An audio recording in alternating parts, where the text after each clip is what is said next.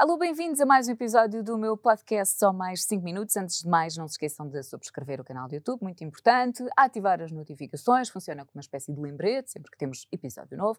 E claro, se no final uh, fizer sentido para vocês, fazer like e comentar. Sem mais demoras, avanço para a minha convidada de hoje, que uh, começou na área do cake design, anos mais tarde uh, e depois de tanto adiar, mas segundo sei, essencialmente depois de ter sofrido um acidente, decidiu não adiar mais este sonho que tinha de criar a sua própria marca adora fazer exercício físico, sempre fez, balé, futebol quando era adolescente e ainda hoje em dia basta olhar para as suas redes sociais para ver que adora aquilo que, que, faz. Não gosta de quebrar a dieta, adora ouvir música alta no carro, não sei se também gosta de cantar, vamos saber. Sei também que em criança gostava de agradar a todos, coisa que agora já não é bem assim, mas se calhar é o bom mote para começarmos esta conversa com Andreia Nunes. Andreia, bem-vinda! Olá, Catarina. Olha, hoje em dia nem é suposto nós agradarmos a todos. Nem convém, nem Deus conseguiu. Acho que é, que é muito importante uh, nós termos essa perspectiva que nunca vamos agradar a toda a gente, nem sequer deveria ser um foco, porque é algo que nunca ninguém vai conseguir. Nunca ninguém conseguiu até hoje, portanto, não somos nós que vamos fazer diferente. Acho que temos que aceitar uh, o que somos principalmente nós, aceitamos a nós próprias e o que as pessoas também acham da vida, de nós ou sobre o resto, é um problema que é delas e, e não nosso, não é? Olha, um, eu na minha pesquisa, eu dei por mim a pensar, caramba, eu também quero fazer isto com, como a Andreia, aquela tua maneira como tu tens de olhar para, para os problemas, e tu tens um vídeo precisamente onde te apresentas no, no YouTube, e dá as duas visões de como encarar uh, um episódio menos feliz na, na, vida, um percalço que acontece no nosso dia a dia. Uh, a forma positiva como tu vês, ok, mas há sempre coisa, eu preciso, sabes por ti? Porque eu sou muito às vezes de, ok, aconteceu isto e demoro até avançar. Tu sempre tiveste essa coisa ou foi uma, tu foste trabalhando porque eu sei que tu também gostas muito de fazer formações? Sim, autoconhecimento principalmente. Mas foi algo que em criança acho que prejudicou-me tanto, eh, prejudicou-me tanto no sentido em que eu absorvia muito isso, eu, eu ficava sempre muito chateada, muito um, enraivecida e eu não percebia porque é que algumas coisas tinham tanto impacto para mim, percebi que isso fazia parte da minha personalidade, portanto eu sou uma pessoa que, que dificilmente fico alterada. E então eu comecei a perceber que isso era um problema que era meu e às vezes nem era da pessoa, aquilo era um problema que eu tinha que saber lidar e eu não precisava de estar um, a olhar para ele daquela forma. E disse como é que eu, Andreia, posso mudar isto de forma a que as coisas fiquem mais leves. Pá, não consegui terminar a horas, olha, não consegui eh, resolver isto, mas hei de conseguir. E então é o que é que eu posso fazer enquanto pessoa, ser humano, para contrariar já este meu feitio. Sabes que a nossa personalidade é definida quando nós somos muito pequeninos e é uma coisa que, que nós nessa altura não podemos escolher, eu quero ser assim. Mas mais tarde podemos ir trabalhando e, e ser eh, a pessoa que nós gostaríamos um, e, e, trabalhar a pessoa que nós gostaríamos de ser. Portanto, isso só, só nos compete a nós uh, definir aquilo que queremos ser e trabalhar o nosso mindset para chegar lá. Portanto, comecei a trabalhar a minha mente para isso, desde, desde nova, se calhar ali aos meus 18 anos, que acho que foi quando eu comecei a sentir que já, que já tinha a minha vida, que eu é que tinha que decidir a partir dali o que é que a pessoa que eu ia ser. E então, desde, desde esse tempo que eu comecei a procurar o autoconhecimento, acho que depois dos abortos, quando eu procurei algumas respostas sobre a vida, também fui mais a fundo sobre isso de, do autoconhecimento, como reagir a certas coisas, porque é que certas coisas acontecem. E a verdade é que nós nunca vamos ter respostas para tudo. Nós temos muito essa coisa do porquê. Porquê, exatamente. E esse porquê uh, não nos facilita a, a, nossa vida porque há muita coisa que nós não vamos encontrar resposta, Catarina. Simplesmente as coisas acontecem a forma como nós lidamos com elas é que vão definir a pessoa que nós somos. Então eu queria definir muito bem a pessoa que eu ia ser na minha vida e pronto. E desde então é um trabalho contínuo que se tem que fazer. Não é uma coisa que eu consiga sempre a 100% lidar, mas também eu consigo logo identificar quando é que eu não estou no perfil que eu, quero, que eu não quero estar. Portanto, eu já sei, Andreia, tu não queres ser assim, tu não vais ser assim, portanto vamos outra vez concentrar-nos e focar na resolução ou, ou, na pessoa que tu realmente gostas de ser e gostas de transparecer. Até porque, no limite, quando nós procuramos essa resposta ao porquê, achamos sempre, primeiro, que a culpa é nossa. Que sempre, sempre. Nós somos os nossos maiores autossabotadores. Nós às vezes pensamos que pode ser uma amiga, podemos pensar que pode ser um companheiro que nos rebaixa, mas não, nós é que decidimos aquilo que nós pensamos sobre nós. A pessoa até pode dizer o que quiser, mas nós é que decidimos se aquilo que a pessoa está a dizer é verdade ou não, se tem peso ou não para nós. Ok, a pessoa acha isso, mas é realmente isso? Que bases ou que factos é que a pessoa tem para fundamentar esse pensamento? Porque é que eu tenho que acreditar nisso ou tenho que sofrer com a opinião daquela pessoa? Nós é que decidimos. Olha, uh, bem, temos tanta coisa para conversar que esta hora já, já sei que, que vai ser muito curta para tudo aquilo que eu, que eu gostava de, de, de partilhar claro. e de perguntar. Um, primeiro que tudo, és empresária, uh, filha de peixe, sabe nadar, não é? Porque os teus pais também uh, toda a vida trabalharam nesta área, mais ligado à parte da restauração, de pastelaria. Exatamente. Aliás, basta seguir o perfil. Bem, no Natal, quando eu te vi a fazer todos aqueles bolos, eu só pensava, oh meu Deus! Desde pequenina. Conta, vamos agora começar a nossa viagem. Então, fala, partilha um bocadinho da tua infância, os teus pais, as tuas irmãs. Pronto, eh, eu já, quando eu nasci, a minha mãe já era separada do meu pai, portanto eu sempre cresci com o meu padrasto, logo desde pequenininha. Uh, sempre tive aquela figura paterna da minha vida, sempre foi ele, portanto, e eles sempre tiveram negócios, foram expandindo, expandindo. Acho que no total chegámos a ter 14 pastelarias no Algarve. E então, pronto, a nossa infância sempre foi assim. A minha mãe sempre trabalhou muito, o meu pai sempre trabalhou muito, os dois muito focados nisso. A minha mãe também com uma asa muito grande para a família, portanto, eu lembro da minha mãe chegar cansadíssima e vir brincar connosco com as Barbies, partir-nos as Barbies de estar tão entusiasmada com as, com as brincadeiras. Ela era literalmente a pessoa que brincava e, e encarava mesmo aquilo. O que é como eu agora faço com o Jaden? Eu, eu, eu, eu fico a, com a personagem que ele quer que eu seja. E pronto, eu acho que isso é fundamental.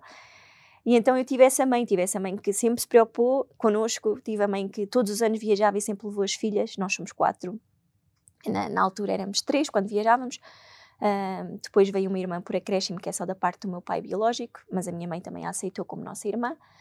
E então sempre viajámos. A minha mãe nunca foi aquela pessoa que, olha, fica com as, com as minhas filhas que eu vou me divertir. Poderia ter sido, e foi o que eu disse, mãe, podias ter aproveitado mais. Claro. E ela hoje em dia tem consciência disso, mas pronto, naquela Para altura foi o que ela sentido. fazia sentido e também está tudo bem. E pronto, e a minha infância foi assim, portanto, com as minhas irmãs todas.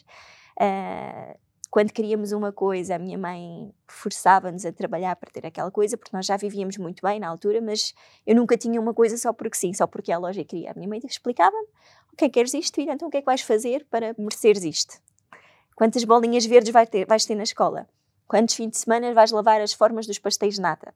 Minha mãe tinha muitas pessoas a claro. trabalhar para ela, mas ela tinha a noção que nos tinha que trabalhar para a realidade do mundo. Ela não queria que nós fôssemos só mais umas pessoas que, que sem objetivos. Ela sentiu que na infância dela, talvez, não ganhou ferramentas e que aprendeu no duro. E ela pensou: como é que eu vou ensinar o duro às minhas filhas se ela tem que passar pelo duro? Então eu lembro-me desses pequenos episódios de eu querer um portátil e ela todos os sábados levava as formas para eu limpar dos pastéis de nata, de, de nas nossas férias também nos dizer que, que tínhamos que trabalhar um bocadinho ao balcão, aprender a comunicar, aprender a, a atender ao balcão. Por exemplo, eu ficava na caixa no verão, porque era no Algarve havia muitos estrangeiros. E a minha mãe dizia: Filha, és tu que atendes, está bem? Tu dizes às pessoas, explicas quem é que nós somos, o que é que nós fazemos. Então eu, eu, a partir de pequenina, comecei a comunicar logo muito: Olá, boa tarde, então está por cá, mas é de cá, não sei o quê. Desde pequenininha que eu sempre adorei uh, o atendimento, porque também sempre fui muito incentivada a fazer isso. Foi o que a minha mãe disse se tu souberes comunicar, se souberes falar com pessoas, tu não vais ter dificuldade em nenhuma área da tua vida. Pois, passa tudo pela estamos sempre a lidar com pessoas e comunicar e é muito importante isso.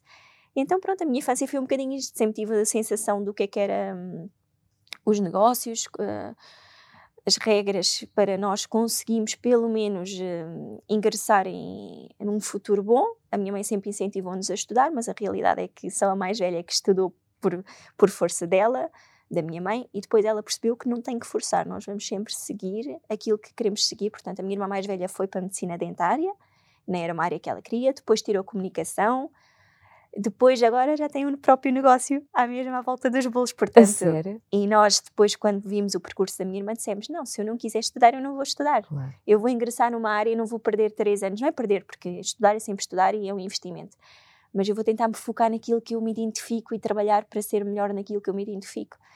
E então, pronto, basicamente a nossa infância foi, foi assim. Mas nunca sentiste, ou seja, tu, uh, apesar de teres essa, essa noção que a tua mãe passou desde muito cedo de, de, responsabilidade, tinhas sempre o teu espaço também para a brincadeira, certo? Sempre, Até sempre. E sempre. A minha mãe sempre. Uh... E nota-se muito nisso agora nos teus momentos com o Jaden. Com o Jaden, sim. E, e, e, aliás, eu tenho muitas amigas que também foram mães novas e que elas dizem que não conseguem, uh, portanto, tirar aquele momento do dia para. Um, fazer uma brincadeira com uma criança. Elas, elas dizem, é que eu às vezes tento, mas parece que eu não sei brincar com ele. E eu digo, eu digo assim, mas porquê não... Vai, vai deixando ir, levando pela criança, as próprias crianças têm as brincadeiras deles. Ah, pois, mas às vezes não me sinto confortável, também dependendo do espaço onde eu estou, e isso não é uma coisa que eu tenha, porque eu sempre vi a minha mãe fazer. Para a minha mãe, nós éramos a prioridade dela. Em qualquer sítio que tivéssemos, mesmo num hotel, de férias, o que fosse, ela engraçava nas nossas brincadeiras, ela era ela, e deixava-nos ser nós também. Nunca foi aquela mãe que nós tínhamos que estar todas certinhas e sem nos coisas, sempre nos deixou ser. Ela sabia, por exemplo, que eu era a mais uh, agitada, então ela sabia que no restaurante eu tinha que dar a minha volta. Eu ia à volta das mesas das pessoas, às vezes pedia uma batatinha aqui, uma batatinha ali, ela não gostava nada. Mas é o que ela disse, era a minha personalidade. Ela tinha ali três filhas, cada uma com a sua personalidade. E ela não ia estar sempre a martelar, não pode ser assim, não, não sei o quê. Ela dava-me a minha liberdade, porque sabia que era o meu feitio, eu gostava de ir conversar com as pessoas, gostava de. Enquanto as minhas outras irmãs eram mais reservadas, mais tranquilas, eu era a mais agitada e ela respeitava isso. Por exemplo, o Jaden é uma criança super agitada, mas eu sei respeitar que ele é assim. Eu não sou aquela mãe que estou sempre Jaden, Jaden, Jaden. Não, as pessoas sabem, as pessoas dizem, eu não sei como é que tu estás tão tranquila com algumas birras que ele faz, com, com alguns comportamentos que ele tem. Eu disse, porque é uma criança. É uma criança, é o feitio dele, é a personalidade dele. Ah, pois, mas olha, já viste, aquela criança ali está tão sossegadinha. Aquela criança tem a personalidade dela. O meu filho tem a personalidade dele.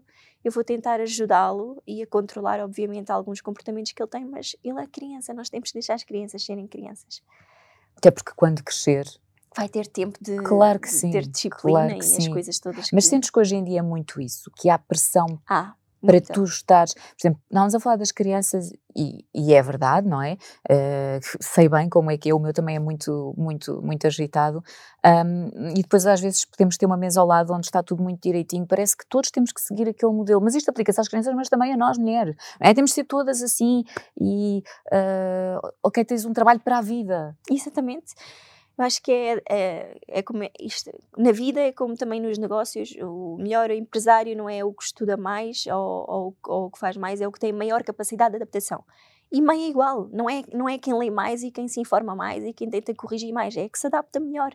E acho que nós temos que perceber a criança que temos à frente e também perceber a mãe que somos, qual é que é o dia, a melhor hora do dia para brincarmos com o nosso filho, qual é que é a melhor hora, por exemplo, de manhã. Um, eu, eu não sou aquela mãe que acorda com uma super boa energia, como muitas mães às vezes aparentam estar, ou que a gente vê e gostávamos logo de manhã fazer aquelas brincadeiras como víamos nas novelas, que tomam todos à mesa. Não, eu ali estou a tentar despachar ele, porque também tenho o meu trem, as coisinhas, mas quando ele vem da escola, ele tem um momento dele comigo, e isso é a minha maneira de ser. Um, e há outras mães que é o contrário, é de manhã que têm mais tempo de estar com os filhos, porque até entram mais tarde, ficam um bocadinho com eles, e à tarde já não têm tanta uh, disponibilidade. Eu acho que nós temos que perceber a pessoa que somos, a pessoa que os nossos filhos são e, e levar as coisas com veza, sem, sem grande peso. Ainda no outro dia estava a falar com uma amiga minha que já há um ano que não consegue jantar fora. E eu perguntei, mas porquê? Ela, porque foi mãe há pouco tempo e tem medo que o filho chore no restaurante. E eu disse assim, a sério? Porque as pessoas acham que incomodam as outras pessoas com os bebés. Ou seja, ela nem vai, é pelos outros. É pelos outros, para os outros não ficarem incomodados. E foi o que eu disse: tu não podes estar a, a levar a tua vida em função essa, dos outros. Exatamente, com essa pressão de como é que os outros vão se sentir. Opa, desfruta.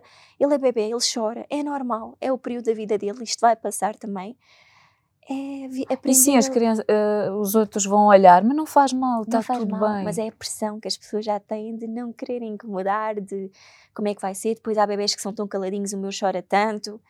E então acho que, que a sociedade cada vez mais mete esse peso e também a gente, às vezes, como ficamos também a observar tanto os outros, acabamos por pensar que também deveria ser um bocadinho assim a nossa vida e às vezes não é assim, não é? Às vezes temos uma criança diferente. Uh, acerca das redes sociais, não? Exatamente, claro cada vez mais. Não é? A gente tem acesso a mais coisas, então também nos começamos a questionar sobre mais coisas. Não é? E leva-nos àquela máxima que eu acho que estamos a viver à altura em que uh, já, já falamos a mesma língua no sentido de atenção, é preciso um bocadinho de vida real, não é? Porque já chega de. é tudo perfeito e é tudo maravilhoso. Exatamente. e acordamos lindas e maravilhosas de manhã e não há gritarias e não há discussões, mesmo numa relação onde há muito, muito amor, e eu falo nisso muitas vezes com do, do meu marido, amo mais do que tudo nesta vida, mas sim, nós uh, discutimos. claro. Uh, é normal. E, e, faz parte. E, faz e parte. o meu filho também faz birras, e eu também chego cansadíssima à casa e de cabeça perdida. E ele também, às vezes, nós esquecemos disso, que as crianças também têm dias menos bons na escola. Claro. E também é, é, é importante respeitar. Olha, da, daqui e da, da, da, enfim, do ambiente uh, de onde tu vieste, dá para perceber o porquê do cake design. Conta lá. Mas já eu adoro a palavra cake. Não sei se, não, é uma palavra assim tão, tão doce, não é? É verdade, é Cake. verdade. É como cookie. Não sei, pronto. Soa bem. Soa muito bem. Conta-me, como é que tu de repente chegaste ao cake design? Então, basicamente, a Andrea sempre gostou de disciplina e desporto. De o que é que eu pensei? Também era muito boa a matemática e tinha ali um, uma, uma ligação com a matemática. Pensei assim: olha, disciplina, desporto, matemática, o que é que eu posso fazer? Isto é o que eu gosto. Pensei assim: olha, marinha, disciplina, acordar cedo, andar lá a fazer missões e depois administração naval, porque é tudo números e coisa. Disse: mãe, eu vou para a marinha, vou para a administração naval. E ela disse: Opa, adoro. filha, se é isso, vai. E assim foi, inscrevi-me lá nas provas todas, consegui ficar eh, bem posicionada em todas, mas como era administração naval, era muito específico, só havia quatro vagas. Pronto, infelizmente só entrou quatro homens também. Uh, naquele ano não consegui entrar e eu como estava tão convicta porque eu sou muito confiante nas coisas que eu faço para mim aquilo estava garantido e então não me inscrevi em faculdade nenhuma porque pensei não isto eu vou entrar claro eu tenho uma boa nota no exame eu, tenho, eu, eu sou nas provas mesmo que eu fiz, eu, eu tive uma, um bom posicionamento em todas. Já toda a gente lá tratava-me como se eu fosse mesmo ficar. E então aquilo foi, pronto, foi assim, uma, uma quedazinha, não é? Não fiquei, eu disse assim, agora não me inscrevi na faculdade, tenho as minhas amigas todas aí para a faculdade, o que é que eu vou fazer? E a minha mãe disse, olha filha, se quiseres ficas aqui no balcão da pastelaria, ficas a fazer alguma coisa que tu gostes, um curso profissional, por exemplo, de inglês, que tu ainda não dominas, e para o ano logo te inscreves. Eu disse, olha, boa. E assim foi, comecei a ficar lá ao balcão da pastelaria, de uma das pastelarias, e comecei a ver que as pessoas iam muito lá perguntar por isso do cake design. E até mesmo eu na altura fica assim, mas cake design, mas o que é que será isto? E perguntava à minha mãe, oh mãe, mas porquê é que nós não temos este, este cake design? Ah, isso é umas coisas lá com plasticina, isso são modernices, agora todos querem isso, mas isso depois passa. Modas. Exatamente. Porque ainda havia muito aquilo do pão de ló simples, sim, com uma imagem sim. imprimida por cima, sabes? Sim, Era sim. esses os bolsos para crianças que vendíamos e começou a vir muitas... Mas sabes que ainda hoje eu gosto. É, mas já não é muito simples. comum. Pois é, é verdade. se tu uma festa é. de anos, já é rara a festa é. que tu encontras esse típico pão de ló. É verdade. Que eu também prefiro. E então foi assim, eu disse, oh mãe, mas olha, é que é mesmo muita gente, eu se for a ver em cada semana, eu tenho 10 pessoas a perguntarem sobre isto. Ah, mas deixa, isso depois elas que vão fazer lá no, nesses sítios, porque isso são coisas que depois passam de moda, não vale a pena estarmos a investir nisso. Está bem. Comecei eu a pesquisar, não é? Quem, olha, também estou mesmo sem fazer nada, vou ver o que é que é isto do cake design. E reparei que só em Lisboa é que tínhamos assim uma pastelaria que fazia isso, e eram os bonequinhos todos giros. E fui ver onde é que havia cursos profissionais, só tinha na calda, nas Caldas da Rainha, era a única pessoa que passava mesmo o certificado profissional. E eu disse: Olha, mãe, o que é que tu achas? E a minha mãe nunca foi de cortar as asas. Ela disse: Ó oh, filha, se realmente queres, vai. E eu disse: Está bem. E assim foi. Aquilo foi, imagina, eu, eu pesquisei, faltava duas semanas para o curso, inscrevi-me, fui lá. Chegámos lá, era assim, só adultos, não é? Eu era a única menina. A professora deu-nos logo, a, a minha mãe dizia plasticina, mas aquilo é uma pasta de açúcar. E a professora disse: Olha, tenho que fazer o primeiro teste porque eu tenho que perceber o vosso nível de, oh, de ligação com a pastelaria e com, e com este tipo de massas. Toda a gente a fazer ratinhos e cães e coisinhas.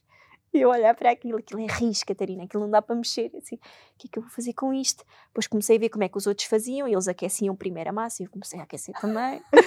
eu disse, bem, vou ver o que é que eu consigo fazer a partir daqui. E assim foi, comecei a fazer um bonequinho aquilo, pronto, aquilo tentava, mas aquilo depois estava muito mole, depois espetava as unhas, que eu ainda tinha unhas de gel, não sabia que não podia levar unhas de gel, então não consegui fazer ali grande coisa, tive um 7, e as pessoas todas com 15, 16, eram tudo pasteleiros, já certificados. E até que a senhora disse, então mas a menina está, caiu aqui de paraquedas, o que é que, você, que ligação é que tem com a pastelaria? E disse, olha, os meus pais têm muitas pastelarias, mas é a pastelaria tradicional, eu nunca vi este tipo de bolos, não, nunca mexi nesta pasta, mas tenho muita curiosidade em aprender. Ela disse: Ah, são vários módulos, também vai ter tempo de aprender. E assim foi. Terminei o curso com 17 valores. aliás, uh, no total até deu 19, mas uh, no certificado aparece 17 porque nós tivemos um exame de higiene que era teórico, então a minha nota baixou um bocadinho, mas na, nas aulas práticas tive 19 em todas as disciplinas. Tive logo uma proposta para, para Angola, para ficar lá chefe de, de pastelaria dos bolos num hotel em Angola, só que a minha mãe depois achou um bocadinho arriscado e pronto, e comecei ali ao balcão a fazer as minhas coisinhas, a vender os bolinhos. Depois eu comecei ali a perceber que as crianças todas da, da Quinta de Conde já falavam umas com as outras.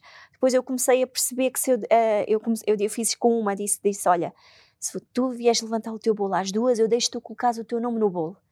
A sério? Mãe, eu venho cá colocar o meu nome no bolo, eu é que vou pôr as minhas letras no bolo. Aquilo começou a pegar as mães todas. Vais passar. Começaram a perguntar quando é que podiam ir lá para colar as letras nos bolos e aquilo foi um passo à palavra, mas um... eu comecei o um mês com 10 encomendas e ao final de 3 meses já não tinha vagas para bolos. Depois tive a sorte, nesse ano foi o ano em que eu, eu pus a coloquei as próteses mamárias, também conheci a doutora Luísa, e calhou em conversa eu dizer à doutora, doutora Lisa que fazia bolos e a filha dela fazia anos muito próximo e ela ainda não tinha tido tempo de tratar. Eu disse, doutora, eu faço já o bolo. O que é que acontece? A doutora Lisa pediu-me um bolo super trabalhado com um castelo cheio de princesas que eu adorava. A minha especialidade sempre foi a Disney, as crianças. A doutora Lisa ficou encantada. Eu só, eu só entregava bolos aqui em Estoril, em Cascais, da Quinta do Conde. Só que o que é que acontece? Eu era muito novinha na altura e havia algumas mães que, quando olhavam depois para mim, para, para a minha idade, não confiavam tanto. Okay. Mas quando eu mostrava algumas fotos, principalmente aqui eh, em Lisboa, nestas zonas, notava que isso tinha muito peso, a minha idade. Uh, mas quando eu mostrava as fotos e as pessoas percebiam que eu falava uh, os termos corretos de, da, da, minha área, porque eu não tinha aquele curso tirado no YouTube, eu tinha um curso profissional, não é? Isso tinha peso. Mas as pessoas começavam a perceber que aquilo não era um bolo feito em casa, era um bolo feito numa pastelaria de alguém certificado lá comecei a ganhar, a ganhar pronto, mais, mais visibilidade e ter a minha carteira de clientes muito completa. O meu filho está quase a fazer anos. Se calhar. Neste momento, a minha irmã é que está. É? é ficou sim. depois? Ficou, que ficou. Maravilha, maravilha. Ficou porque é uma área que, apesar das pessoas não terem conhecimento, é uma área que traz bastante retorno também. Portanto, na altura, depois, quando eu comecei a fazer os bolos, comecei a, a ganhar o meu próprio dinheiro, que, que, na altura já era bastante para a minha idade, e depois tive que viajar e a minha irmã ficou com a minha carteira de clientes, também deixou a profissão dela e tirou o curso e agora está com, com os clientes. Olha, tal como eu disse no, no, no início, tu começaste exatamente na, pronto, nesta área, que é design, mas tu sempre sentiste e andavas aí a adiar o sonho que depois uh, tornou-se realidade com a Januca. A Januca, sim.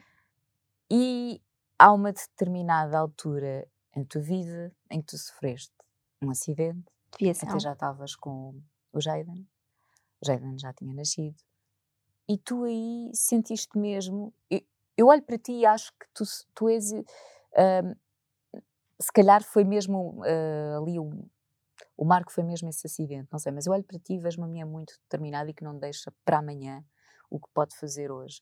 E mais vale arrepender-te de ter feito do que viveres toda a vida nos, eh, Exatamente, nos, nos E eu também sou muito assim.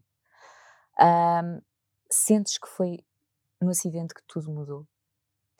Eu Ou sinto que sim, de... e eu sei que para muitas pessoas isto pode parecer um clichê, mas quando uma pessoa passa por uma experiência dessas, que a, no... que a morte literalmente passa-nos ao lado, não é? Eu ia só levar o Jeidan à escola e de repente, sem perceber porquê, o meu carro captou, porque levei uma pancada na minha traseira. Portanto, eu nem tive tempo de perceber o que é que tinha acontecido. O meu carro simplesmente começou às cambalhotas. E pronto, eu quando acordo ali, eu nem me lembro de nada, Catarina. Aquilo é, é uma sensação de quem é que eu sou, o que é que eu estou aqui a fazer, quem são estas pessoas. Eu estava virada. aqueles segundos.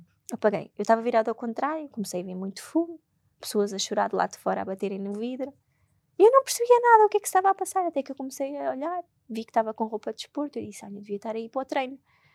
Comecei, comecei, comecei a lembrar-me o que é que eu estava a fazer, mas sem mexer, porque eu estava com algumas dores. Até que eu pensei assim, nossa, eu estava a levar o meu filho à escola. Meu filho estava dentro do carro, ele tem que estar dentro do carro, e não havia nada. Então, para além de eu ter sentido que, que podia, eu nem sabia como é que eu estava, não é? Fisicamente, porque nem estava a raciocinar muito bem, eu sabia que eu podia ter o meu filho sem vida no carro, não é? Porque eu não havia, literalmente, não havia um choro, não havia nada. Então eu tenho medo de olhar para trás e de ver qual era a realidade que eu ia, que eu ia presenciar. Eu tinha. comecei ali, as pessoas todas a chorar, ainda por cima eu disse: o que é que as pessoas estão a ver que eu não estou a ver, não é? Porque é que estas pessoas todas estão a chorar? Então lá ganhei coragem de olhar para trás e só tinha o Jaden virado ao contrário, coitado, agarrado assim na, na, no cinto dele, olhar assim para mim com os olhos muito abertos, a ver o que é que estava a acontecer. Ele tinha um ano de idade. Completamente em choque. Em choque. E ele só vira-se, ele quando olha para mim e vê que eu também estou ali, ele só diz assim: Mamã, partiu. Assim, Mamã, partiu. Aquilo foi um descargo de adrenalina que eu. Aí é que eu comecei a sentir as dores quando a adrenalina descarregou, não é? E pronto, depois tentei movimentar-me, tirei o ele, só que também não devia ter feito. Eu tirei, eu, o meu carro tem uma janela, tinha uma janela partida, tirei-o para fora, ele saiu e eu não conseguia sair pelo meu peso, né? Ou seja, ele ficou do lado de fora e eu do lado dentro do carro e ele a berrar, porque aí aquele claro. inteiro estava ali com desconhecidos e eu dentro do carro presa, a minha mãe está presa dentro do carro, aí ele ficou em pânico e eu também comecei a ficar em pânico. Depois até um senhor conseguiu movimentar o carro para eu sair. Não sei se ele abriu uma das portas, já não me recordo muito bem, mas aí é que, pronto, encarei a situação e levei como isto foi um susto, está tudo bem. O senhor que me bateu no carro também estava aí para um funeral, estava super perturbado por toda a situação, claro, porque ele não me viu e aquele era cruzamento que ele é que tinha que ter parado. Ele, ele veio logo pedir muita desculpa pelo que aconteceu e eu pensei assim, está tudo bem, eu estou com vida, você não queria fazer isto de certezinha absoluta, portanto eu nem consegui ter eh, um ódio por ele, porque ninguém quer matar ninguém na estrada, não é? Ninguém, ninguém sai de casa a dizer hoje vou fazer um acidente. Tipo, as pessoas podem estar distraídas e pode acontecer, só acontece a quem anda na estrada, temos que ter todos cuidado. Mas estas coisas acontecem e eu naquele momento só agradeci a minha vida e a vida principalmente do meu filho. Foi o que eu disse. Acho que o pior que eu ter morrido era eu sobreviver, o meu filho não. Portanto, sou grata até hoje e acho que vou aproveitar sempre os momentos, tanto com ele como da minha vida. Não vou deixar passar mais nenhuma situação porque eu soube na pele o que, é que era não poder ter mais o meu filho. Até porque, um, e tu já falaste várias vezes disso, antes do Jaden, sofreste um... duas perdas. Não, antes do Jaden uma, depois do Jaden outra. Jaden, outra. outra perda. Aliás, duas perdas depois do Jaden, mas uma não considero muito porque era muito prematura ainda naquela fase de estava com seis semaninhas, portanto ainda é aquela fase que não nos custa. Custa sempre. Não mas custa, já tinha perdido dois, percebes? Pois, então okay. aquilo foi só mais um que eu perdi e que não deu certo e eu já estava mentalizada que poderia não dar certo. E a primeira vez para mim foi pior, porque foi, é, é a primeira gravidez, é a gravidez que nós contamos logo a toda a gente. Eu já estava ali com quatro meses e tal, Tanto, portanto já tinha, já tinha nome, já tinha, já toda a gente sabia, estava à espera do baby shower e de repente não há batimentos cardíacos, pronto. E então isso para mim foi uma perda, não é? Porque já estava tudo para acontecer, já tinha tudo ganhado nome, vida, até que na gravidez do Jaden eu faço o inverso. Eu oculto a gravidez até aos seis meses, não compro nada até aos oito meses, não comprei nada, nem um body. As pessoas só diziam assim, Andreia, tens noção que o bebê já podia ter nascido? Andreia, não sei o quê, mas eu ainda estava, isto ainda pode correr mal, portanto eu não vou Faz comprar nada, vamos ver. Até que houve um dia que eu acordei e disse: Mãe, esta semana vou fazer o baby shower e vou comprar coisas para, para o bebê. A minha mãe até ficou assim, como quem? Pronto, vamos lá. E foi tudo a correr, já foi mesmo quase antes do nascimento dele. Mas acho que foi o tempo que eu precisei para processar o que estava a acontecer e foi as minhas defesas também para não ganhar outra desilusão, apesar de seria, claro, outra desilusão, mas foi a minha forma de proteção. Pronto. Infelizmente, hum, é um assunto que nunca deixa de ser uh, e que acho que nós precisamos de falar, porque é muito mais comum do que as pessoas possam uh, imaginar. Quem está do lado de fora, se calhar, não tem tanta essa noção. Quem passa por, quem vai ao hospital, quem fala com as médicas, percebe que é algo que, mesmo no, no hospital, acabam por desvalorizar, porque muito. infelizmente é algo que acontece com muita frequência. Muita, muita frequência. E é algo que tem muito pouca informação também, principalmente na forma em que lidamos com a pessoa que está a perder, porque a frase que eu mais ouvi é: Deixa, tu és nova, ah, isso acontece, acontece. Também aconteceu à fulana X, à fulana Y. E tu não queres saber a quem que aquilo aconteceu, tu estás a, a sofrer a tua dor, tu queres que respeitem a tua dor. Portanto, é, no mínimo, olha, estou aqui para alguma coisa que precises. Não é deixa para lá, porque as pessoas precisam de passar pela dor, Catarina. Nós precisamos de passar aquele momento e que as pessoas respeitem aquele momento. Nós não estamos Claro que não é dar demasiado peso, mas deixar a pessoa, pelo menos naqueles primeiros momentos, viver aquela dor e não tentar fazer que aquilo é uma coisa normal. Portanto, acho que é essa falta de informação, mesmo por parte dos médicos, especialmente com a minha idade, que, que sou muito nova, e então é normal, tens tempo. Uh, doutor, olha, já perdi dois, não quero ver o que é que está a passar, estou-me a começar a sentir mal, posso perder outra vez novamente. Se perder também é nova, não há problema. Portanto, são estas respostas que a gente. Sim, sim, muito. Eu, quando perco o segundo filho, quando vou a um hospital privado, perco o segundo filho, já, já tinha dito que já tinha perdido um aborto já numa fase muito, muito tarde, não é? Portanto, já não foi numa fase prematura. E, e o médico só diz: olha, eh, já não tem efetivamente aqui batimentos, portanto, à partida é um feto que, que, que, que faleceu. Assim: vá para casa, uh, se perder sangue, volte. Se, se entretanto não perder sangue, por favor, daqui a, a 3, 4 dias venha cá para a gente induzir o, o aborto, mas uma coisa assim, eh, e depois eu começo a chorar. Ah, não choro, isto acontece-me todos os dias, hoje já é a segunda. Uma coisa assim, fria, normal. Eu percebo que o que eles querem é que a gente eh, pronto, fiquemos mais aliviados que não, é, não somos as únicas a passar por isto, mas há que ter uh, responsabilidade também neste, na comunicação desta notícia, não é? Porque não é uma coisa normal e não é por eu ser nova que me vai doer menos do que eu tiver 30 ou 40 anos, não é? E eu acho que tem que saber essa sensibilidade e acho que há muita pouca falta de informação quando, quando é este tipo de, de casos. E quando eu fui ao Goxa também foi uma coisa que, que eu falei porque foi o que ele disse. O que é que uma mãe quer ouvir quando perde o filho? E não é que isso acontece e que está tudo bem. Ah, deixa estar, vais ter um próximo. É, olha, eu estou aqui se precisares. Eu sei que foi uma perda grande. Qualquer coisa que precises, eu estou aqui. E está tudo bem, pronto. Mas não é essa a reação das pessoas. É? E, claro, e nesses momentos mais, mais duros, recorreste a quem?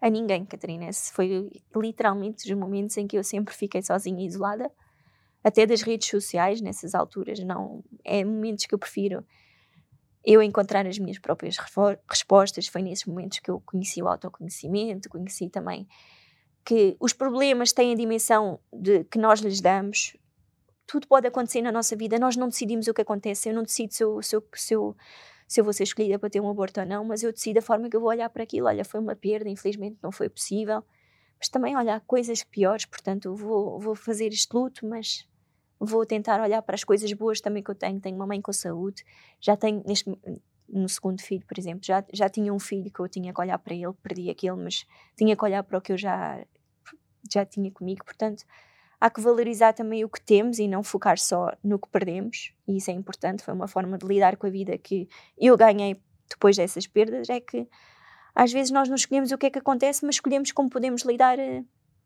com isso. Ainda agora a vir para aqui, estava a ouvir um, a relembrar um, um, um, uma palestra de uma menina que, que, perdeu uma perna com 20 anos. Estava aí de férias com o namorado e, e foi e outra menina que vinha da balada foi contra ela. Tinha bebido álcool e, e esmagou-a contra o carro dela e ela perdeu a perna. E foi o que ela disse: Eu escolhi ficar sem perna. Não. Como é que eu vou olhar para isto? Como é que eu posso tornar a minha vida boa a partir deste episódio? Porque a minha perna não vai voltar. Portanto, que pessoa é que eu vou ser agora para encarar a minha nova realidade? E nós, em muitos problemas que temos e muitas desilusões que apanhamos, é isso que temos que que, que, que, aprender, que é nós, não, nós nunca vamos controlar as coisas que vão acontecer na nossa vida, nunca vamos controlar se a nossa relação vai dar certo ou errado. Nós só controlamos a pessoa que somos e como lidamos com as coisas. E isso, esses momentos de dor que eu passei, essas perdas que eu tive, ajudaram-me a perceber isso, que eu nem sempre vou controlar as circunstâncias da vida, mas posso decidir como vou olhar para elas e como vou lidar com elas. Portanto, esses momentos foram importantes para mim nesse sentido. É que nessas situações só tens duas saídas, ou avanças ou ficas revoltado e ficas completamente exatamente. preso, não é? E não e não e não evoluís. Não evoluís, exatamente.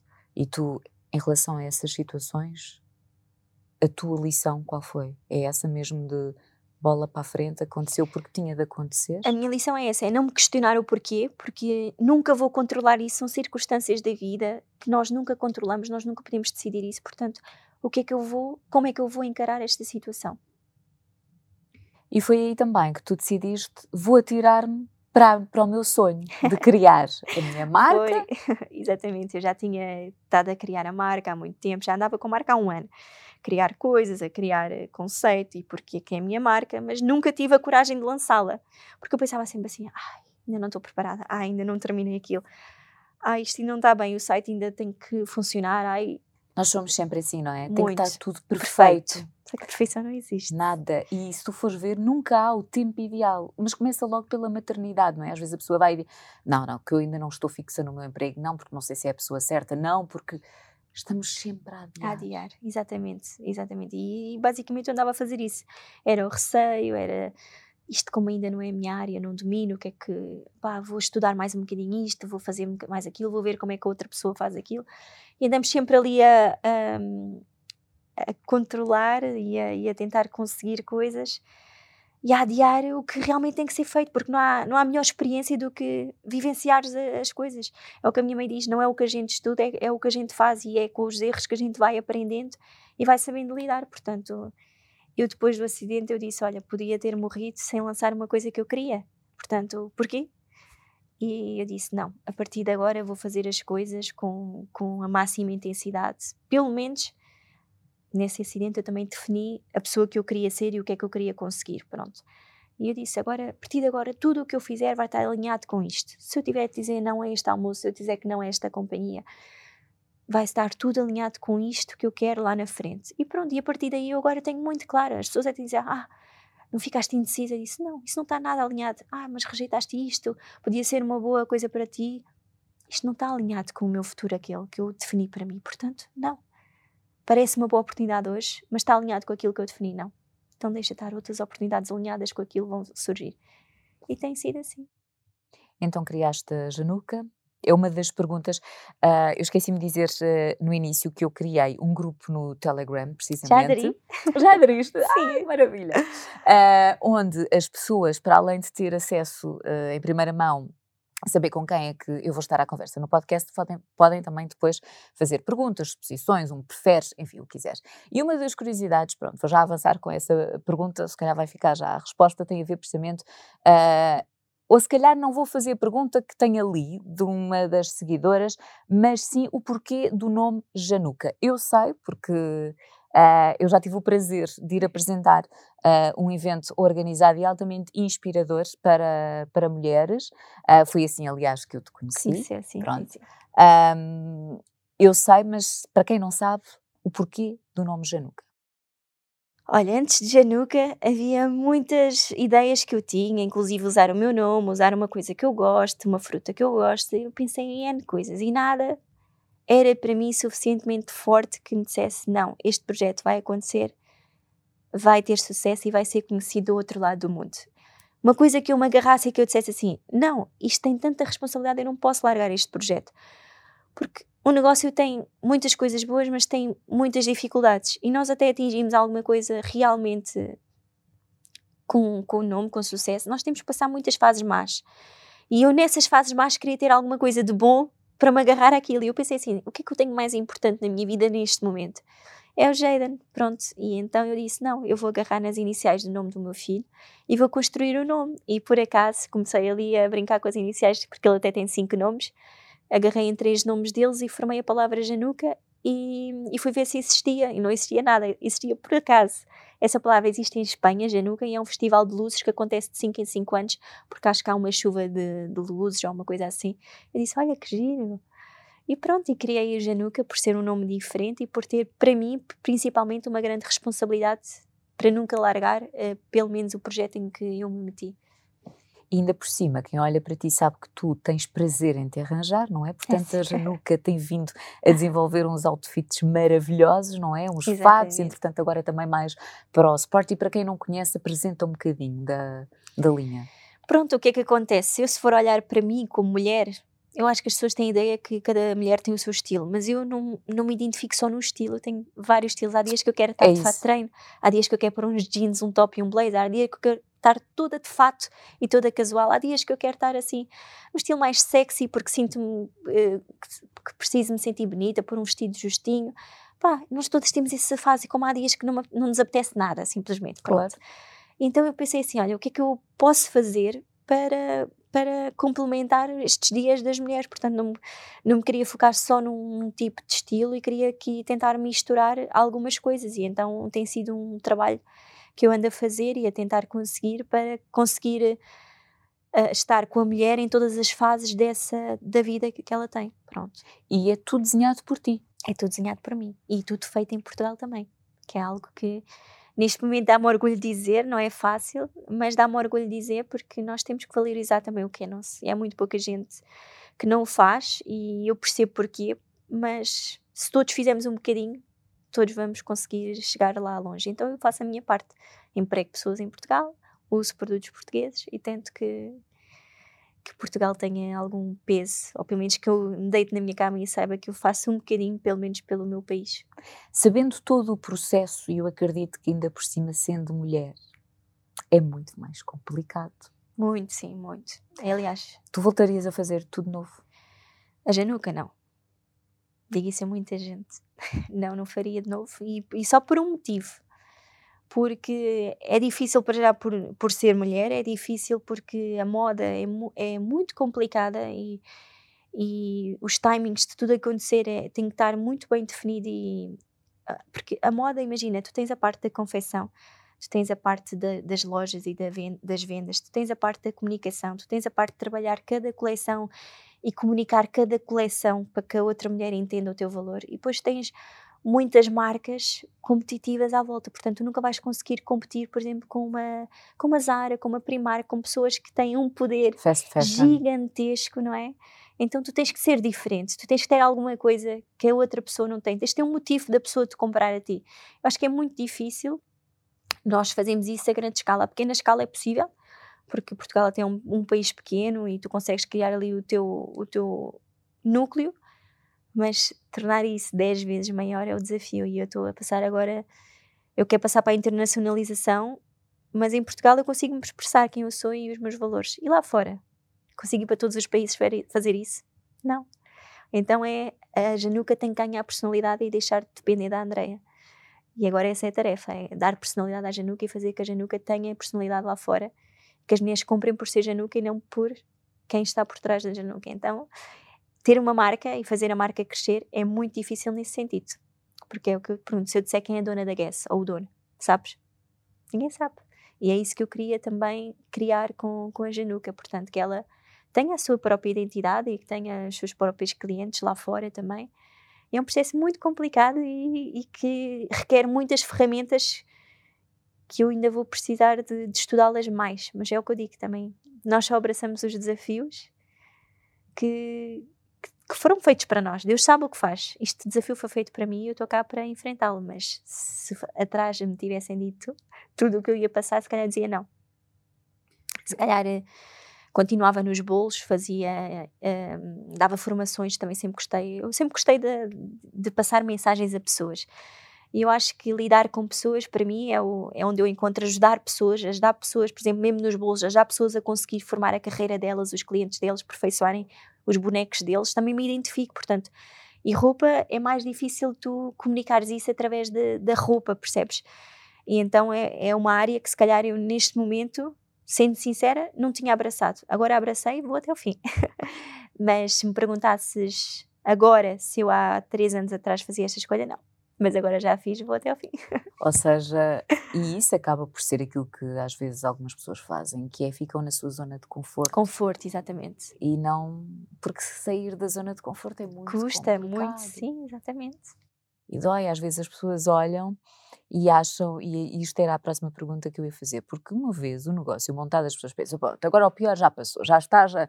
Não, é isso que estás a dizer. O problema é que depois o negócio não pode estagnar. Nunca. É que está sempre tudo a evoluir não é? Isto é em todas as áreas, na música, não é? Há tendências, portanto os artistas não podem, ok, eu já tenho aqui, não, não dá. Não dá. Bora, siga. Ou tu entras nesse ritmo e, e, e tentas estar um passo à frente, sempre, ou então vais começando a, a perder a força, a perder a confiança e aí depois já não há, não há não, dificilmente tu, tu, consegues levantar, tu tens que estar sempre a depositar autoconfiança em ti mesma para conseguires fazer as coisas.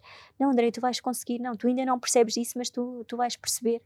Portanto, contabilidade, Catarina, nunca tirei contabilidade. Tu não tens noção de, numa empresa para não cometeres erros, para não pagar as dívidas, para não não sei o quê. E tu tratas disso também? Claro, quem é que faz por mim, não é? É que mesmo que, que, uma pessoa quisesse contratar a full time uma pessoa só para tratar disso, eu ainda não estou nesse patamar, não é? Nós temos claro. que começar por baixo, é um, é um degrau de cada vez e nós para um dia conseguimos também liderar pessoas que façam isso, nós temos que entender Não é? Claro. Portanto, sim, eu tenho que entender, tenho que fazer eu durante um tempo para um dia eu chegar a ter uma equipa e perguntar só as perguntas que eu sei que são as importantes para mim como negócio. E o resto delas já tratam. Sentes que às vezes as pessoas olham e pensam um, que nós só podemos ser uma coisa, ou seja, dificilmente nos veem como, sei lá, no teu caso, mãe, empresária, criadora de conteúdo, empreendedora.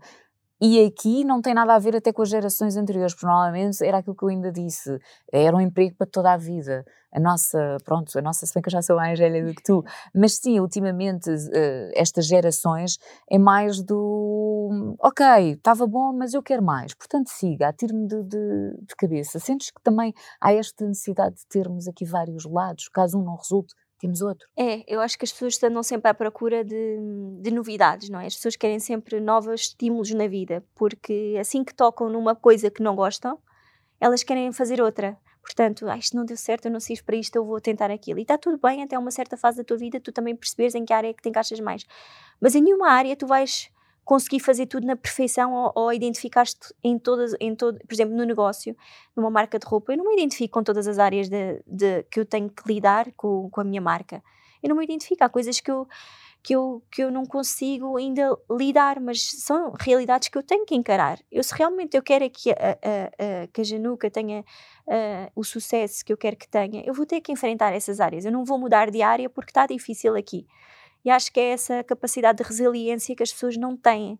De pensar, olha, eu tenho que aprender, eu vou lidar. Se eu não gosto tanto disto, porquê? É porque eu não domino. Então eu vou estudar mais, vou ser melhor e vou dominar, que é para conseguir uh, fazer. Porque acho que é isso, imagina. E, e no outro dia, é o que eu costumo dizer: as coisas que nos incomodam e que nós não queremos fazer são as coisas que nós temos medo ou que não nos sentimos confortáveis em fazer.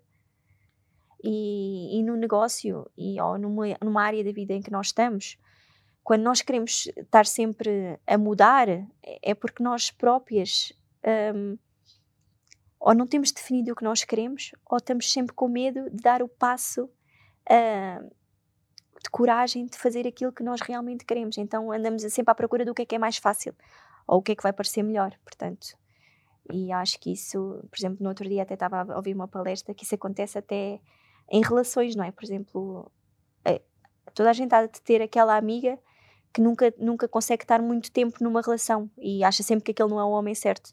Não é? Este não está bom? Não, não, não. E porquê é que ela faz isso? Ela não faz isso, não é que ela não, não, não ganhe sentimentos pelas pessoas, é porque ela há ali uma altura que ela, que ela, ela sente medo de tomar aquela responsabilidade da pessoa no, no futuro, não, não ser aquilo, Portanto, as pessoas já não se atiram com tudo o que têm, as pessoas vão sempre com reservas para tudo o que vão. Vão com reservas para, para uma empresa, vão com reservas para uma relação. E quando nós vamos com reservas e não vamos com tudo e com, com braços abertos para agarrar o que, o que aparecer para aquele objetivo, nós queremos mudar, queremos saltar, queremos arranjar um sítio onde esteja mais conforto. E acho que, que, acontece hoje isso muito pelo acesso também fácil que temos a tudo. Antigamente não era assim, não arranjávamos trabalho facilmente, não tínhamos que ir bater porta a porta. Hoje em dia é tudo tão fácil, é tão fácil conhecermos uma pessoa nova, é tão fácil arranjarmos um novo emprego, é tão fácil mudarmos o nosso estilo, o nosso cabelo, a nossa cara, que a gente está sempre à procura do que, o que é que é mais fácil eu aceitar, o que é que é mais fácil para mim, para eu lidar. Nunca queremos encarar a realidade ou o que é que nós queremos ser. E a verdade é que a tua realidade, quando, uh, quando começaste a, a Januca, e há pouco eu já falei nisto, sentiste algum um preconceito uh, por seres mulher? Sim, por ser mulher, por ser nova, até por ser loira. Houve uma altura que eu só queria estar morena porque parecia que tinha um ar mais, mais sério. Nem que, eu sempre adorei o aspecto de cabelo loiro, mas também sei que há muitos preconceitos à volta disso, não é? E então eu só aquela, aquela loira que vem aí, aquela miúda. Portanto, até nesse sentido eu sentia preconceito. Hoje em dia já aceito, eu gosto de ser assim, eu gosto de, de cuidar da minha imagem. Até nessa altura eu tinha não era medo de mostrar que cuidava da minha imagem, mas às vezes tentava disfarçar um bocadinho a minha imagem ou, ou fingia que não era tão regrada na alimentação para não causar tão. Em dia não, eu não gosto de falhar a minha dieta, não gosto mesmo. Não vale a pena estar em maliciar com mousses porque é o dia do lixo, eu não gosto. Eu gosto de me deitar todos os dias e saber que fiz o melhor pela minha saúde, pelo meu corpo e pelo meu futuro, que eu alinhei ali. Eu quero estar com 50 anos com saúde, com um bom corpo isto é o que eu quero, eu assumo o que eu quero, portanto, eu tenho que fazer meu estilo de vida relacionado com aquilo que eu quero ser. Não vou ter medo da sociedade. Ah, porque acho que exageras, és muito disciplinada. Não exagera, é a vida que eu gosto de ter e de levar. E as pessoas têm que respeitar isso. E eu demorei ali um bocadinho de tempo a aceitar a Andreia que eu, que eu sou e que eu quero ser. Até agora, a falar com a doutora Luísa, por exemplo, que eu, que eu aumentei um, um bocado o peito. Mas porquê? Porque eu gosto de um peito avantajado. Gosto, sempre gostei. Olha, desde pequenininha, por acaso a minha avó tem um bom peito, a minha mãe também tinha um bom peito, e eu e a minha irmã mais velha, por acaso, não, não saímos com muito peito. Eu desde pequenina disse, eu que puder eu vou pôr um peito. Pronto, e as pessoas... Uh, acham que isso é, não é uma boa imagem para uma pessoa que está à frente do negócio, ou porque se calhar não, não dá tanta credibilidade. E eu digo, mas porquê? Porquê que tem, a, a, minha credibilidade tem que estar definida com, com, com, com a minha aparência? Porquê? E, mas isso acontece muito, Catarina. No outro dia estava numa mesa com pessoas mais velhas, pessoas também com negócios. E acho que as pessoas nem deram conta do que disseram. Como acontece às vezes com o racismo, as pessoas às vezes nem dão conta do que dizem. E então estávamos a falar sobre eh, alguém que tinha uma nova relação, alguém conhecido que tinha uma nova relação. E a, e a rapariga também era uma rapariga assim loirinha, com um bom corpo, disse assim: ah, é mais uma é mais uma loira rabuda, uh, sem, sem coisa, não sei o quê. Um, e eu fiquei assim: desculpa. Ela disse assim: é mais uma loira, essas miúdas aí do Instagram, o que é que ela deve ter de conteúdo? E eu fiquei assim: olha, eu sou loira, estou a falar com alguém loira, alguém do Instagram, são comentários que as pessoas às vezes dizem, sem sequer notarem que podem estar a, definir um estereótipo pela uma capa, não é? Portanto, as pessoas já olham para, aquele, para aquela aparência e já definem sem conhecerem o conteúdo da, da pessoa. Portanto, às vezes são comentários que nós ouvimos que já sabemos que vão definir, uh, que, que, que, que, parece que estão-nos a definir, mas que nós temos que olhar para aquilo, não, isto não me está a definir. Não é por usar um decote, não é por eu ser loira, não é por uh, cuidar da minha aparência que vai definir o meu tipo de conteúdo. Portanto, eu vou ter que aceitar que algumas pessoas pensam assim, está tudo bem, porque é as ferramentas que elas têm e eu não, não tenho nada. ver muito exatamente, eu não tenho nada é. a ver com o que elas pensam. Eu sou eu, eu sei os meus valores, sei o meu conteúdo, sei a pessoa que eu quero ser e eu vejo mais do que uma aparência e está tudo bem. Há pessoas que não conseguem ver mais com uma aparência. E acontecia muito isso nas fábricas. Às vezes eu estava a tentar negociar, por exemplo, no, no, norte já tens pessoas, como costumamos dizer, da terrinha, não é? São pessoas que até nem saem muito lá. Não é como em Lisboa que nós vamos a todo lado. Nós gostamos de ir ao Algarve, gostamos de ir ao norte. Mal, uh, o pessoal do norte não tem muito essa coisa de sair de lá. Parece que é é uma, uma religião, pronto, eles estão ali todos muito do norte e até se perguntas, ah, eu vou lá só assim em trabalho, mas nunca, nunca foi ao Algarve. Não, nunca foi ao Algarve. Assim, coisas engraçadas. Gostam mesmo do norte e vivem aquilo mesmo como se fosse... E pronto, eu apanhei assim alguns fornecedores, imagina, que para já começam logo... Essa menina tem que idade? Mas a marca já existe? Eu disse, não, não existe, mas está aqui o projeto. Ah, pois não, não, não. Eu aqui só trabalho com marcas. Disse, pois, mas olha, eu tenho aqui esta coleção, eu gostaria que você. Pois olha, isso, isso eu não, não consigo prometer, porque. Ou então era ao contrário, imagina eu também comecei a mudar o meu discurso. Eu comecei a chegar lá a dizer: olha, tenho esta coleção, não dizia nada da marca, tenho esta coleção para você produzir neste prazo, o preço que eu tenho para investir na coleção é este, portanto sai este valor por cada peça. Quero saber se você tem, tem tempo e disponibilidade para isto, porque vou ainda visitar mais dois clientes hoje. Ou seja, tu também com o tempo foste aprendendo, Fui não é? Fui aprendendo logo o discurso para eu conseguir pelo menos sair de lá com uma proposta ou assim. E pronto, e depois também há ofertas de jantar. Já a menina quer discutir isto, então não quer jantar logo à noite, não quer ficar cá até tarde, jantamos ou assim. Eu digo, não, eu só quero tratar do assunto. Pois, mas é que eu agora vou atender uma pessoa. Eu disse, pois, mas eu também sou uma pessoa, também gostava de ser atendida agora no meu horário, que foi o horário que eu marquei consigo.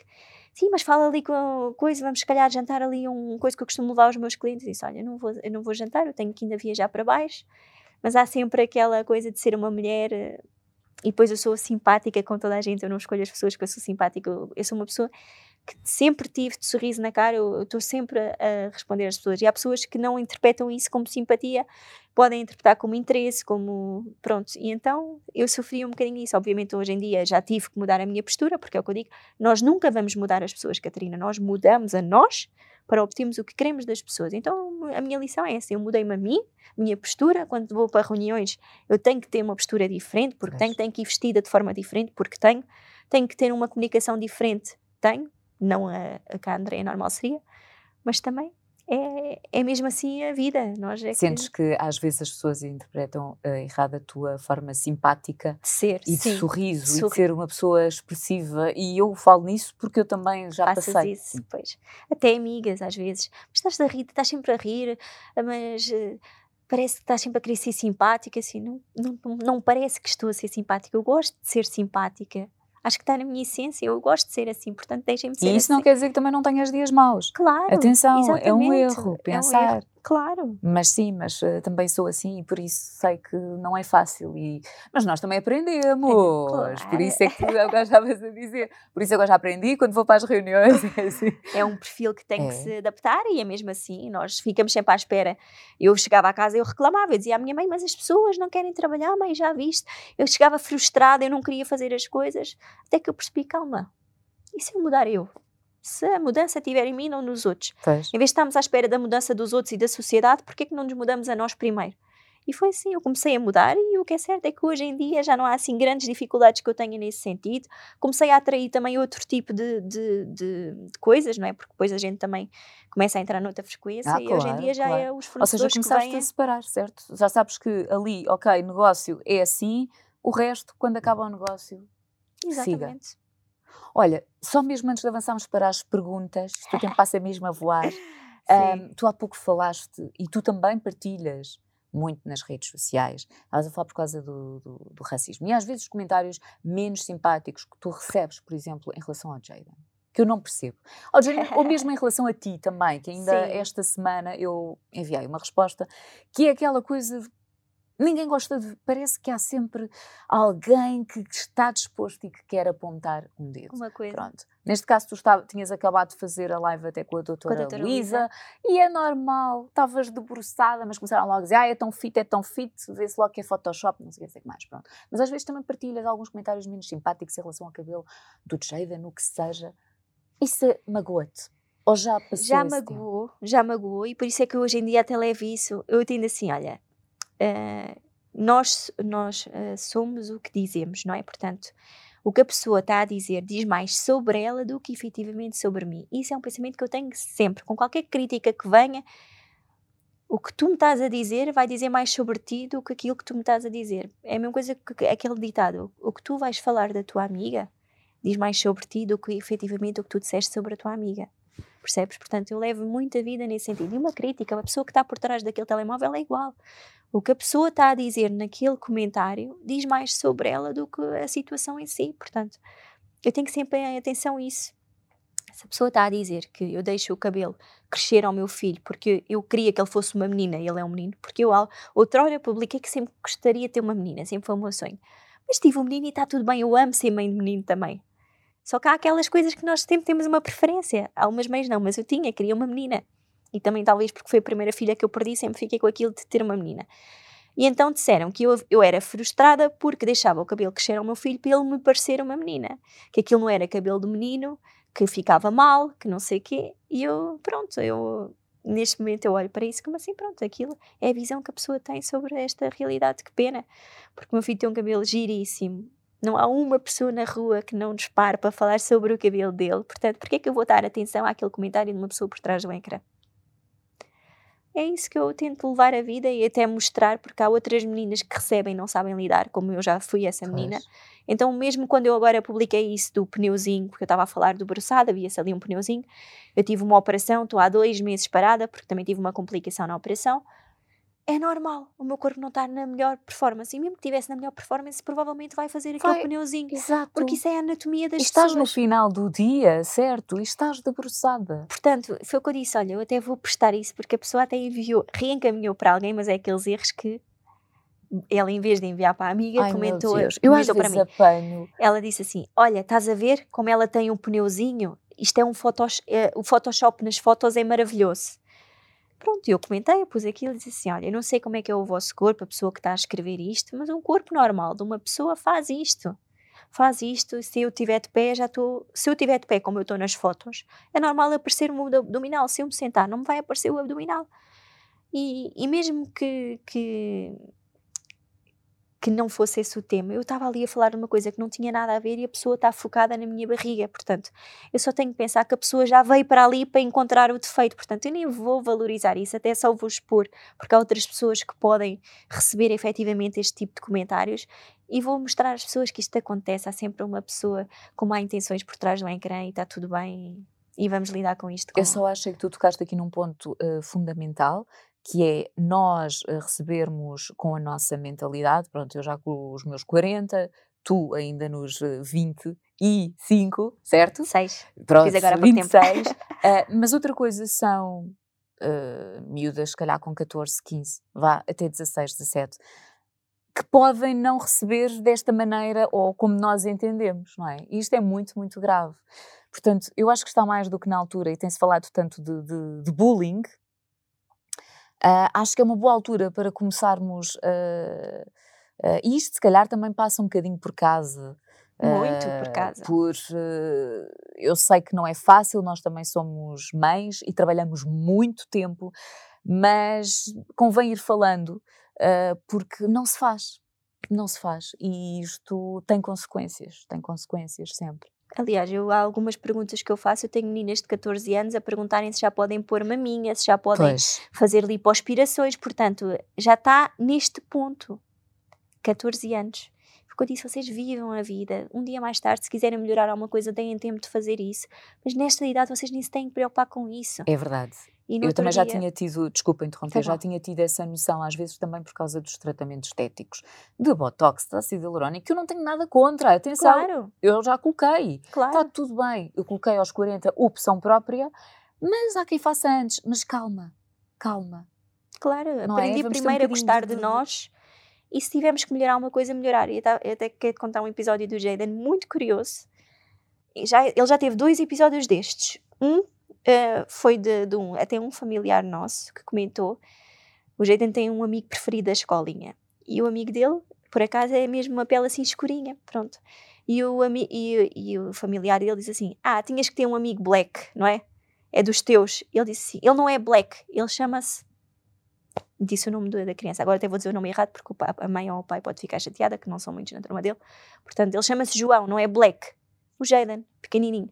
E aí houve outro episódio num parque em que eles estavam a brincar, o Jaden, eu estava lá, até estava à espera da farmácia, que é lá ao pé do parque, e ele estava a brincar com uma amiguinha que fez, que era a Maria. Entretanto, chegou outra amiguinha um bocadinho mais velha, ah, que engraçou muito com o Jaden, mas o Jaden estava a querer brincar muito com aquela Maria. E a Maria, por acaso, era uma criança assim com um peso um bocadinho mais elevado, mas é criança, é normal, as crianças têm uma genética diferente da- das outras. E a outra menina virou-se para o Jaden e dizia assim: Queres ir brincar com a gorda? Ele diz logo: Não é gorda, ela é Maria. Assim. Porque ele gosta que as pessoas sejam tratadas pelo nome. Ele não gosta que deem significado ao aspecto das pessoas. E ele é tão pequenino, Catarina, e eu juro que eu nunca tive sequer, eu nunca precisei ter esta conversa com o Jaden, porque eu nunca vi o Jaden com nenhum comportamento, se calhar ele também não me move a, a dizer, olha, esta pessoa é assim, Jaden, esta pessoa é gordinha, esta pessoa é, é black, esta pessoa é... Eu nunca falo esse tipo. E se calhar ele acha estranho as pessoas não chamarem pelo nome. Ela não é gorda, ela é Maria. Mas é para tu veres como já naquelas crianças, elas já tratam pelo aspecto e não pelo nome que ela sabia o nome da menina. Portanto, a maldade existe. E as pessoas que não digam que não, têm, que não vêm dos pais, porque tem muito reflexo. Que- Nós somos o, o reflexo, im- imagina, não somos o reflexo, obviamente, das atitudes dos nossos pais, mas muitas coisas que pensamos são de pensamentos que já vêm dos nossos pais. Sim.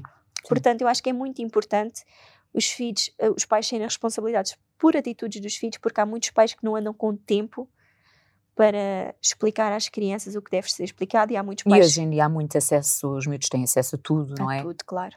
Portanto, faz com que as coisas às vezes ganhem uma dimensão que tu pensas, ah, como é que é possível isto cá acontecer, não é? Porque antigamente nós víamos, sei lá, Exatamente. Brasil, o que fosse, agora de repente acontece cá e às vezes ao teu lado e tu nem dás conta. Nem Portanto, é assustador Se ficar aqui um ao. Jaden, até uma coisa que, que eu se calhar sem querer fiz, eu perguntei assim, ah é Jaden, então qual é a menina que tu mais gostas da tua turma? Assim, a menina mais linda. Eu disse assim, mamãe, são todas lindas. E fiquei assim, poça. Nós sem querer, queremos que eles diferenciem, mas é porque às vezes está em nós, nós nem pensamos naquilo. E ele diz mesmo, ele nunca vai dizer uma menina preferida ou uma menina que seja mais linda ou que ele não vai fazer essa distinção porque ele não está habituado a isso e é muito interessante porque às vezes nós acabamos por, uh, sem querer, tentar que eles selecionem ou que Sim, façam, sim, e, e- sim, e sim, temos que sim, ter sim. muita atenção a isso, porque eles são crianças e, e nós é que estamos a educar a próxima geração, não é? Portanto, Completamente. Olha, eu peguei no telefone só Força. porque está na hora Sim, de sim, sim, sim, avançarmos para as Força. nossas eh, perguntas aqui. Para quem não sabe, eu criei um grupo no Telegram onde eh, ficam a saber em primeiríssima mão, como eu estava há pouco a dizer, com, com quem é que eu vou estar à conversa, mas também podem enviar algumas eh, questões eh, que depois os convidados respondem então aqui eh, durante o hum, episódio. Então a Bárbara Carreira pergunta se tu gostas de acordar cedo ou acordar tarde. acordar cedo, desde pequenina. Eu tinha as minhas irmãs que imploravam para ficar mais um bocadinho e eu dizia que tinha que acordar cedo para acordar sem olheiras e desfrutar a minha vida. Eu era tão pequenina A e já dizia isso. Eu dizia, não, eu tenho que acordar cedo, tenho que fazer as coisas cedo. Até ali na fase da adolescência, que é a fase que nós achamos que somos rebeldes, Sim. as minhas irmãs ficavam acordadas, faziam serões em verão, por exemplo, de férias, e a Andreia ia se deitar sempre cedo. Sempre. E hoje em dia ainda te deitas cedo. Ainda me deito cedo, sim. Gosto muito de me deitar cedo e eu acho que a sensação de nós começarmos o dia cedo e de conseguimos fazer logo o que temos para fazer é fundamental. Aliás, deixa-me estressada quando eu acordo tarde e parece que o dia já não me corre. Já sou igual, eu também prefiro. Mesmo na faculdade e tudo, as aulas sempre quis de manhã, que era aquilo que ninguém queria, Queria. às oito. E eu preferia logo despachar para teres a tarde. À tarde, Não é? Porque as exatamente. manhãs não rendem, Não rendem, muito exatamente. pouco. A Maura Peçanha eh, pergunta como surgiu a, a Januca, ah, se bem que tu já mais ou menos eh, respondeste, era um sonho que, que tinhas. É assim, não é bem um sonho-sonho, portanto, eu em criança se calhar não falava em marca de Claro. roupa. O que é que tu Foi- querias ser em criança, já agora? Olha, em criança eu dizia que queria ser professora porque eu queria ensinar. Eu acho que eu estou muito ligada a isto de passar a mensagem. Eu acho que alguns eu vou encontrar, já faço palestras em faculdades e coisas assim, e eu identifico muito aquelas crianças às vezes que nós sentimos que, que estão ali meio perdidas e que olham para ti e fazem aquele clique, sabes? Que depois vêm-te mandar aquela mensagem. Eu identifico muito com, com isso e eu acho que alguns no, no tempo eu vou, eu vou fazer alguma coisa relacionada a isso. Acho que isso sempre foi a minha, eh, desde criança, o meu sonho, era assim, falar para pessoas, estar com pessoas. Agora, a Januca foi uma oportunidade muito grande que me aparece- apareceu, eh, recheada também de um grande desejo, portanto, que eu agarrei e, e que fiz acontecer. E que vai voar. E que Vai, voar, sim, vai voar. vai. Porque quem te conhece sabe que tu não desistes. Agora, a Rita Silva ah, faz aqui uma pergunta que nós já mais ou menos aqui falámos: quais as maiores dificuldades sentidas na criação de uma marca? Se quiseres só enumerar uma, vá duas, pronto, com todos os estereótipos da. hum, estereótipos da, da sociedade, a dificuldade da hipotética saturação de marcas, gestoras de conteúdos, etc. Pois é, um, é um grande desafio, porque, como eu disse, ter uma marca não, não temos que só li- eh, saber lidar com uma área, temos que lidar com várias áreas. Portanto, a minha principal dificuldade é, é saber hum, gerir eh, o meu tempo para dedicar a cada área. Portanto, acho que a minha dificuldade está mesmo aí, porque nós nunca sabemos se estamos a investir muito tempo na comunicação e devíamos estar a investir mais tempo na, na gestão da, da empresa, do stock, se calhar em vez de estar a lançar já uma coleção, fazer eh, u- uma campanha para acabar com aquele stock. Portanto, acho que é um bocadinho definimos as prioridades da empresa em si ou, e, e, e onde é que devemos estar a investir o nosso tempo, porque nós nunca sabemos, não temos ninguém que nos diga, Andreia, faz assim ou acho melhor fazer assim. Tu tens de tomar a decisão por ti e arriscar, portanto, e, e numa marca é muito isso que, que acontece. É, é as decisões do dia a dia que têm que ser tomadas que eu acho que são é mais complicado.